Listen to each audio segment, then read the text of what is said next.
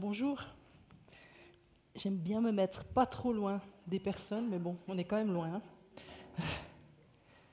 Voilà. Oui, accueillir et vivre l'amitié dans les relations. Deux mouvements de vie qui pour moi sont importants et qui ont de l'importance aussi dans la Bible et dans la vie de Jésus. J'espère qu'on puisse considérer ces choses euh, comme importantes dans nos vies personnelles, mais aussi pour l'Église. Et j'ai bien aimé, euh, Naomi, ce que tu as dit par rapport à la- à l'aspect communautaire. Je vais moins entrer sous cet angle-là, mais je pense que ça a automatiquement une incidence. Le contenu de ce que je transmets, pour ceux qui me connaissent un peu, en général, ça colle à du vécu. Et donc, vous entendrez des considérations personnelles de ce que j'ai compris de ce thème et ce que j'ai compris à travers la Bible, mais aussi au travers de mon expérience de vie, sous forme de témoignages.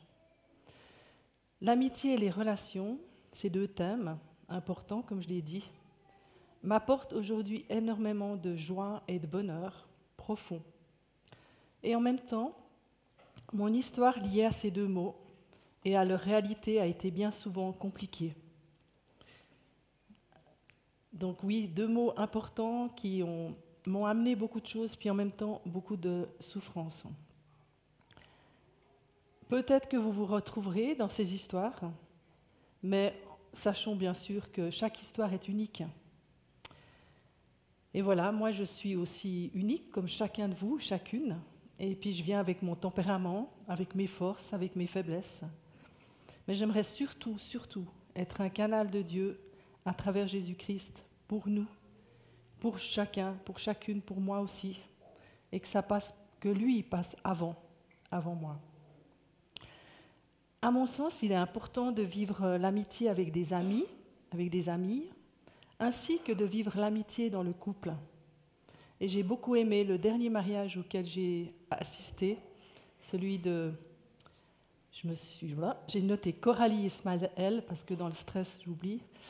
Vous avez parlé de relations d'amitié dans vos promesses, de l'amitié, et j'ai trouvé très beau et très important. Pour ma part, j'ai des amis, j'ai des amis, des amis proches, dont Jean-Marc fait partie, et c'est bon de vivre toutes ces relations-là. Je continue par un témoignage qui parle de mon adolescence. Peut-être j'ai déjà donné des bribes de témoignages ici, euh, je m'en excuse pour si c'était des répétitions. Euh, vers 14 ans, j'ai eu la grande chance de faire un camp. Et là, une femme a parlé de l'importance d'apprendre à connaître Jésus en s'attachant à lui, en le connaissant et en nous unissant à lui. Elle a décrit une image très forte pour moi, le clou et l'allumette. Ça, je sais que j'en ai déjà parlé. L'image que j'ai reçue donc à 14 ans est surprenant aussi 34 ans plus tard par une, amie qui ne connaissait pas cette histoire. Pour moi, ça a été un fondement aussi dans ma vie. Le soir, dans ce camp, euh, j'étais avec les filles de la chambre et c'est pas passé quelque chose d'exceptionnel et de grandiose. Une rencontre que j'attendais depuis longtemps là au creux de moi. Un ami s'est présenté à moi, Jésus. Il est devenu dès lors mon meilleur ami et il l'est toujours resté comme ami et compagnon fidèle. Ce clou et cette allumette, cette allumette, c'est moi, ça peut être vous. Elle est fragile, elle peut se casser du bout des doigts, mais si elle est collée au clou, qui est Jésus, qui est fort, elle va pas se casser. Et lui, par sa puissance, par sa force, il me rend forte avec mes fragilités, mais c'est lui qui est fort. Puis heureusement qu'il était là en fait, parce que à cette période et même au-delà de l'adolescence, j'ai bien senti cette fragilité. Je recherchais intensément le regard et l'attention des autres, que ce soit des garçons ou des filles. Puis c'est plus, plus euh, je me suis tournée plus vers les filles qui affectivement me remplissaient plus. Voilà, je, pouvais trouver dans leur attention quelque chose qui me faisait du bien. Et puis en me laissant accompagner par Dieu, au travers de lieux d'accompagnement, j'ai des suivis personnels aussi dans ma vie intérieure. Il y a plein de choses qui ont été chamboulées. Je ne sais pas comment c'est pour vous, des fois dans votre être intérieur, quand il y a des choses compliquées, ça remue. Et c'est comme si cette terre en moi, elle était labourée. Et j'avais des manques que j'image par des trous. Et ce qui est chouette avec Dieu, c'est que les trous, ils restent pas comme ça, des trous béants, ils deviennent des chantiers. Et les chantiers, c'est plutôt appelé à la construction. Et c'est ce qui s'est passé. Ça a été douloureux, très douloureux, pour moi, pour mes proches. Mais avec le recul, je peux vraiment dire que j'avais besoin à ce moment-là de me sentir acceptée et aimée et d'aimer aussi. je pense que c'est quelque chose de fondamental. On a tous besoin d'être aimés et d'aimer aussi. J'affirme aussi que petit à petit, dans cette terre retournée et assainie, des semences de vie ont pu être semées. Ma terre a été comme fécondée par Dieu, par Dieu lui-même, au travers de son esprit, mais aussi au travers de gens autour de moi, des femmes, des hommes, à côté de moi, comme vis-à-vis aussi.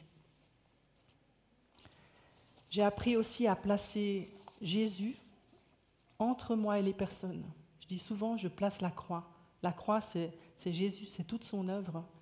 Et particulièrement quand les relations deviennent compliquées ou devenaient compliquées.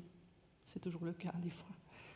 Si certains ou certaines d'entre nous euh, vivent des choses compliquées, ben, courage, continuez à vous attacher au Seigneur pour entendre ses paroles pour vous dans les domaines et les relations précises que vous vivez.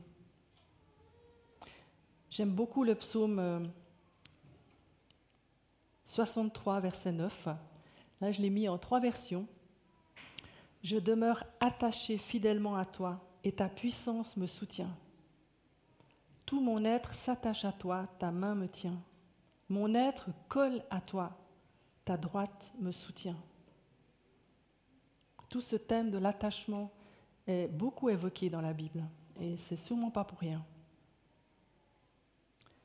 Je vous invite à la prière, s'il vous plaît.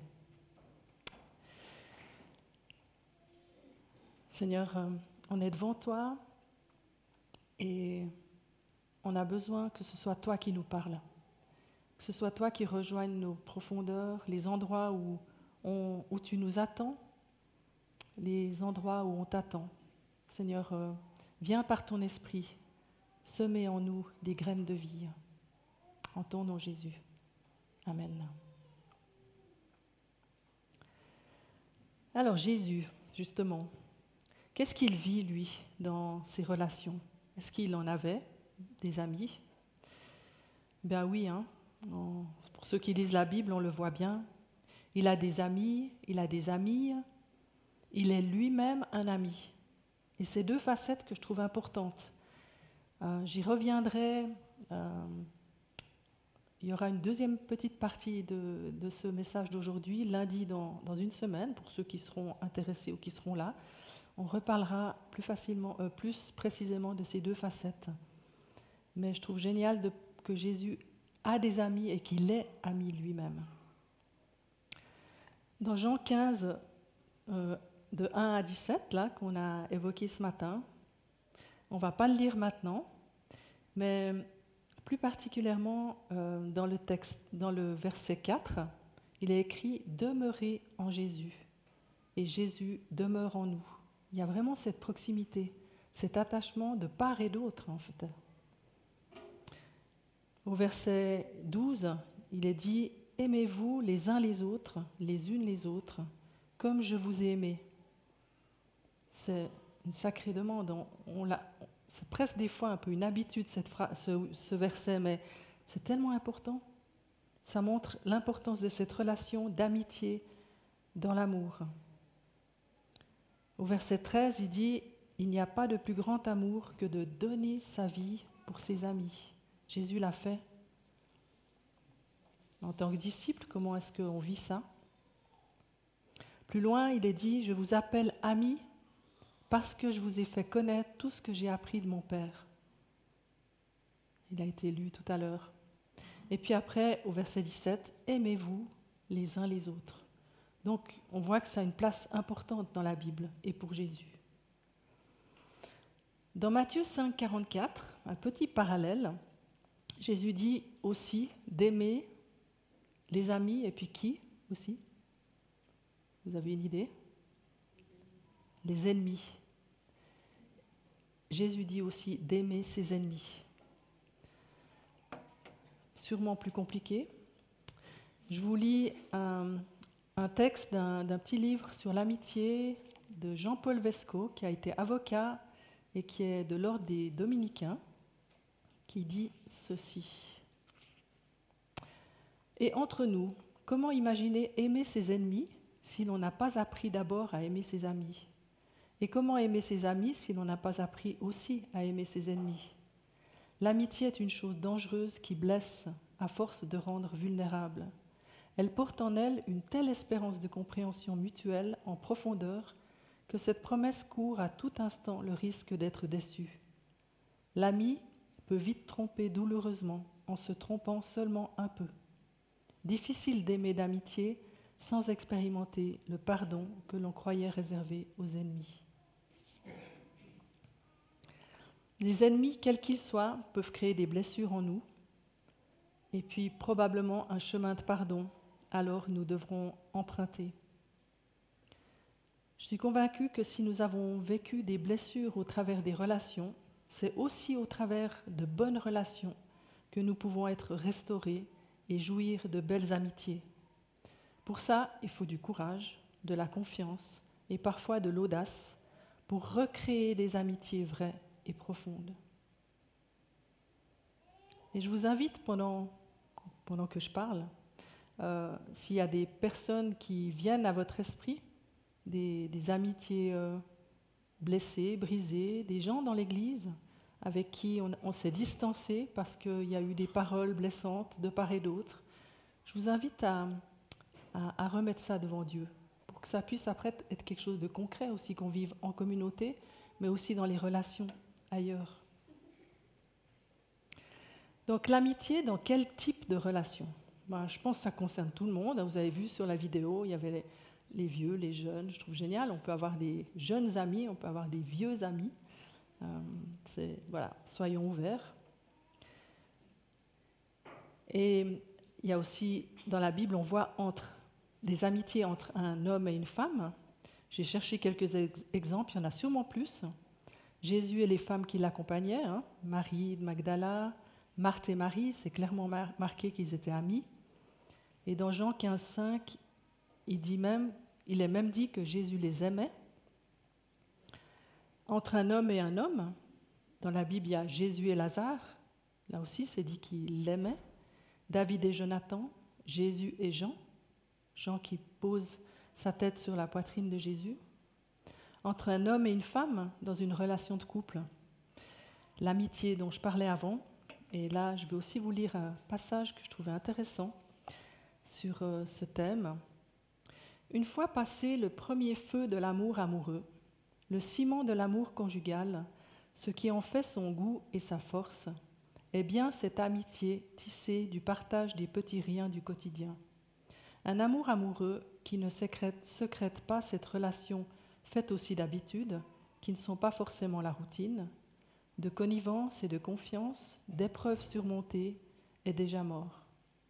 Il est, dans l'amour conjugal, une dimension d'amitié qui est le sel de l'amour amoureux, et non pas son éteignoir. À la fin, c'est bien cette relation-là qui le rend imprenable. Oui, il y a beaucoup à gagner pour les époux à revisiter leur vie conjugale à la lumière de l'amitié leur amour amoureux n'en sera que plus vigoureux. Les années aidant, un vieux couple ne laissera d'ailleurs peut-être plus voir que ce sentiment-là, mais il restera un couple d'époux marqué du sceau de la conjugalité. Développons nos amitiés entre personnes et dans le couple aussi. Bien sûr, dans toutes ces relations, il est important de recevoir la sagesse et le discernement de Dieu, mais aussi la liberté, sans suspicion, sans crainte, ce qui peut couper les, relations. S'il y a des suspicions et des craintes, il y a peut-être des raisons. Donc allons visiter ça avec Dieu. Notre chemin de restauration dépend en grande partie des autres, mais ces autres représentent un risque, comme je l'ai déjà dit.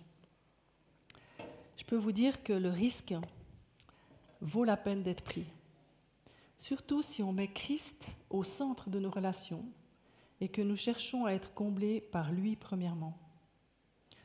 Une clé pour vivre cela, je vous la partage, c'est une clé que j'ai qu'on m'a que j'ai compris, qu'on m'a donnée une fois et voilà, j'aime bien la transmettre. C'est c'est une réalité biblique en fait.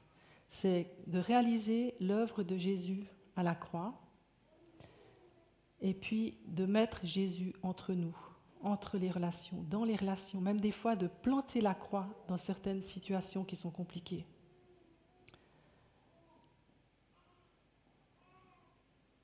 Par exemple, on peut le faire quand on voit que je m'attache, si, si je euh, pardon, si je réalise que je m'attache trop fortement à une personne, que ce soit un homme ou une femme, eh bien, mettons la croix entre. Si on voit que quelqu'un nous pompe l'énergie, est trop proche, je ne sais pas si vous avez déjà senti ça, souvent on le vit, eh bien, plutôt que de rejeter, mettons la croix entre Jésus et cette personne. Peut-être qu'il faudra dialoguer aussi. Hein. S'il y a risque de fusion aussi, s'il y a risque de rejet, Plaçons la croix et écoutons ce que Dieu nous dit. Est-ce qu'il faut poursuivre cette relation? Est-ce qu'il faut la quitter? S'il faut la poursuivre, comment?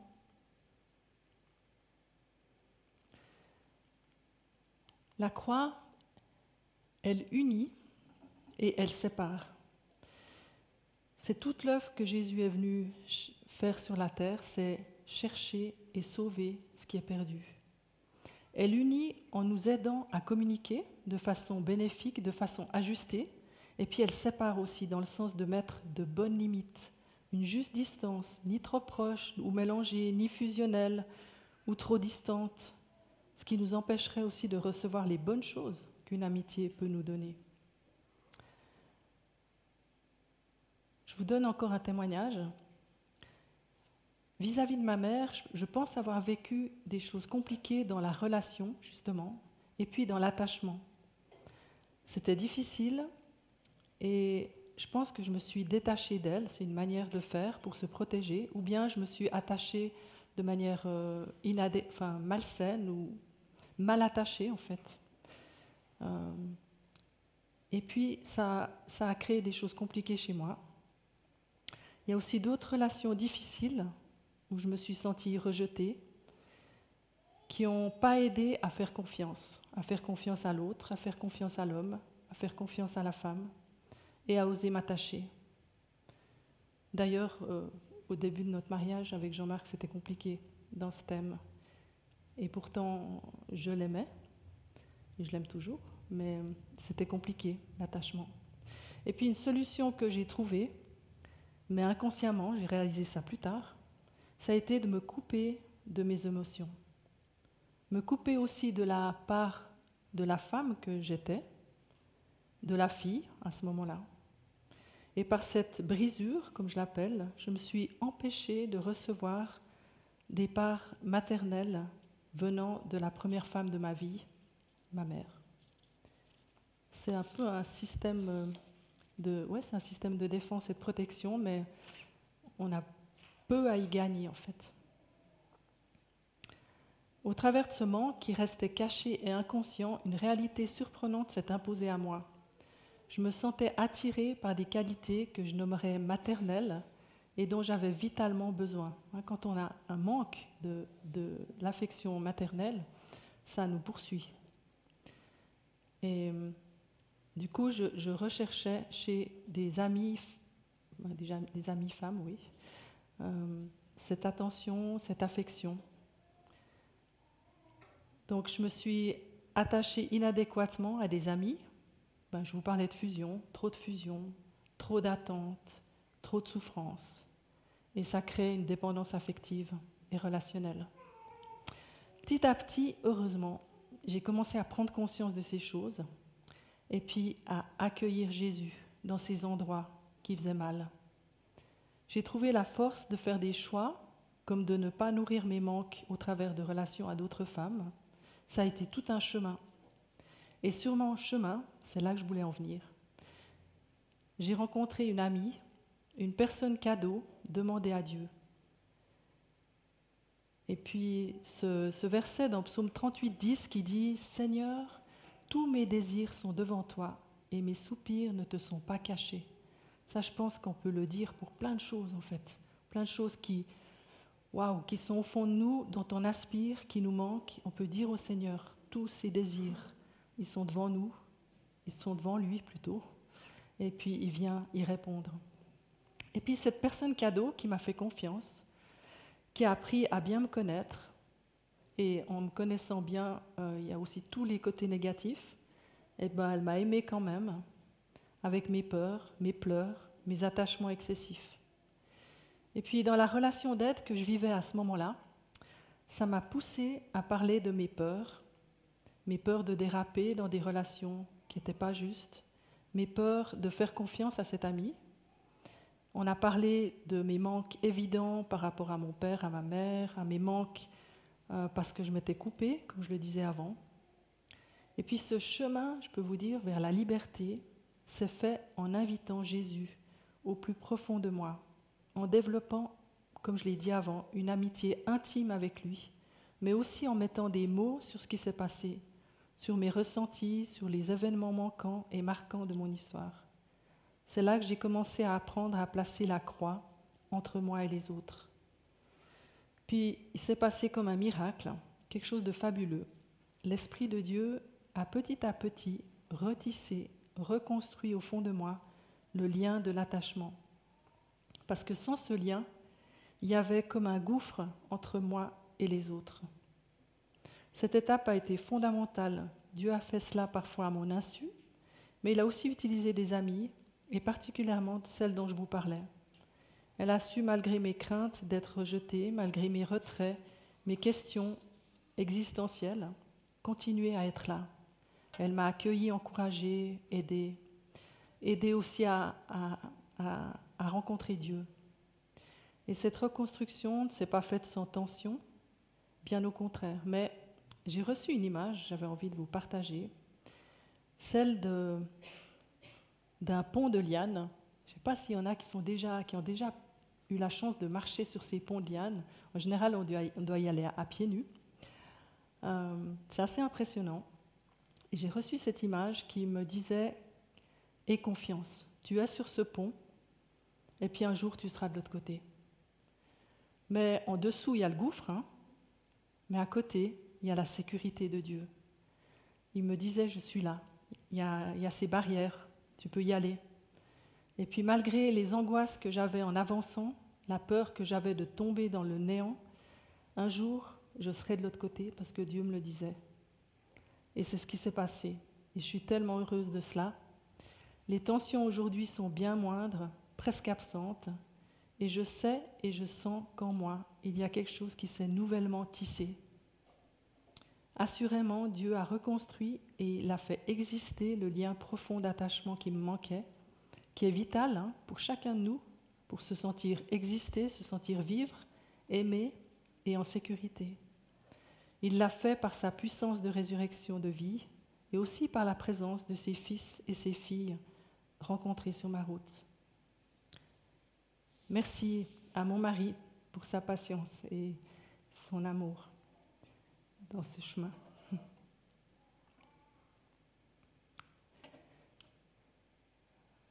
Euh, sur notre route, c'est ce qui est génial, ce que je disais avant, on n'est pas seul, Jésus est là. Et j'aime bien ce verset où il dit Porte mon joug, prends mon joug. Des fois, on se dit Mais un joug, c'est quelque chose qui est lourd. Hein. Enfin, non. Enfin, on pourrait le croire comme ça, mais le joug dont il nous parle, c'est, c'est le joug qu'on met sur les bœufs. Et en fait, en disant ça, Jésus, il dit, moi, je suis à côté de toi. Tu as un fardeau, tu as quelque chose qui est lourd, mais du coup, il n'y a plus deux épaules, les miennes, mais il y a les quatre épaules qui portent. Je porte avec toi, je suis avec toi. Et ça, je trouve que c'est, tellement important dans nos vies. Ça, ça amène l'espérance, ça amène la vie. Et ça nous aide à traverser la vie en n'étant pas seuls. Et j'aime bien aussi ce texte de l'Ecclésiaste 4, 7 à 12, que je ne vais pas lire non plus en entier, donner des flashs comme ça, où il est parlé justement de relations et d'un homme, d'une femme qui est seule. Et quand tu lis ce texte, je trouve que c'est fort, c'est triste en fait, c'est douloureux. Une personne qui est seule, elle a personne avec lui, elle a personne avec elle, elle travaille dur, mais pour qui Pourquoi?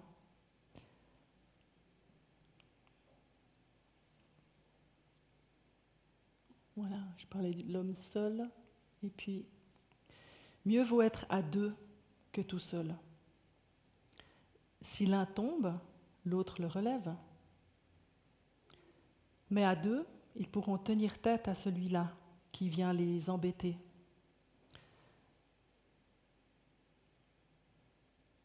Un verset aussi qui va dans ce sens, dans Galates 6.2, Aidez-vous les uns les autres à porter vos fardeaux. De cette manière, vous accomplirez, hein, c'est quelque chose de fort, de cette manière, vous accomplirez la loi de Christ en s'aidant les uns les autres. Donc en ne laissant pas quelqu'un seul. Et ce texte, en tout cas à notre époque, on en parlait avec Jean-Marc, euh, était souvent évoqué lors des mariages, parce qu'à la fin de ce texte, il est dit et une corde à triple brin n'est pas vite rompue. Alors c'était expliqué, et je pense que c'est juste. Hein. Il y a l'homme, la femme qui se marient, et il y a Dieu. Et avec les, trois brins, ils sont solides. Et moi, quand j'étudiais ce texte devant Dieu, j'ai eu cette pensée, et je, je vous la partage comme ça. Je ne sais pas si c'est théologique ou en tout cas c'est quelque chose que Dieu m'a donné, et ça a été fort pour moi il m'a amené vers le verset de Matthieu 22, 37, 40, qui dit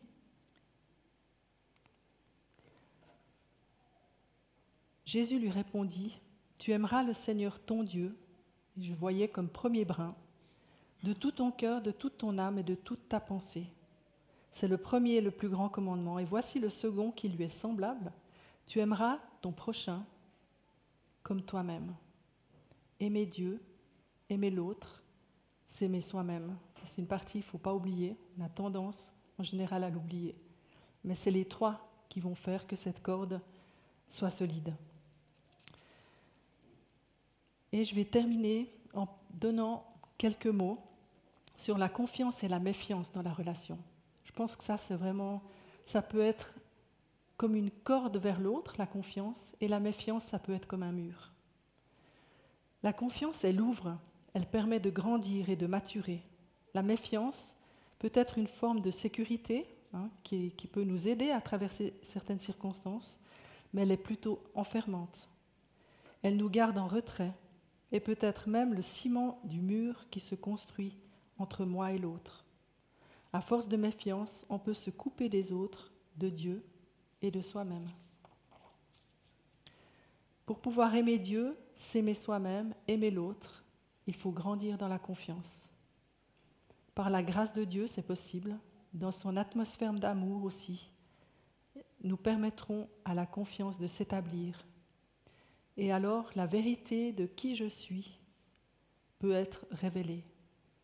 Plus je fais confiance, plus je suis d'accord de m'ouvrir et de partager. Et la confiance permet de laisser Jésus nous regarder. Et ça, ça transforme. Et j'aime beaucoup cette image. Si on permet à Jésus de nous regarder, ça transforme. Et le regard de nos amis, comment c'est?